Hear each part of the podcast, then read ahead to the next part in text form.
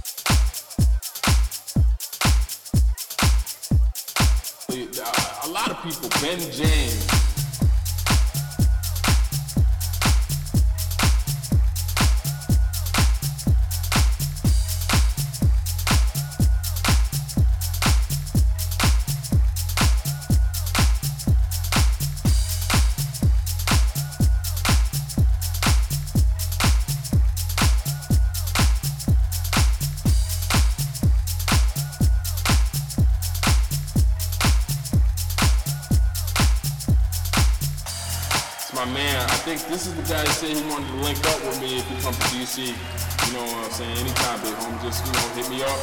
Uh, Kevin Smith likes a lot of my videos on YouTube. Um, definitely, a lot of people. Ben James.